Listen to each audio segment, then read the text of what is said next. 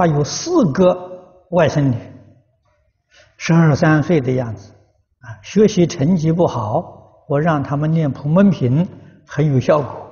现在我又想让他们念《无量寿经》，他们不能接受，嫌太长，啊，他们是否继续修学《普门品》？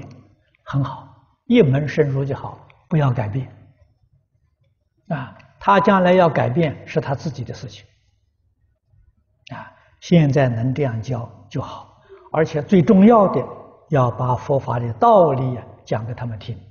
年岁渐渐大了，啊，如果没有理论的基础，这个信心是靠不住的。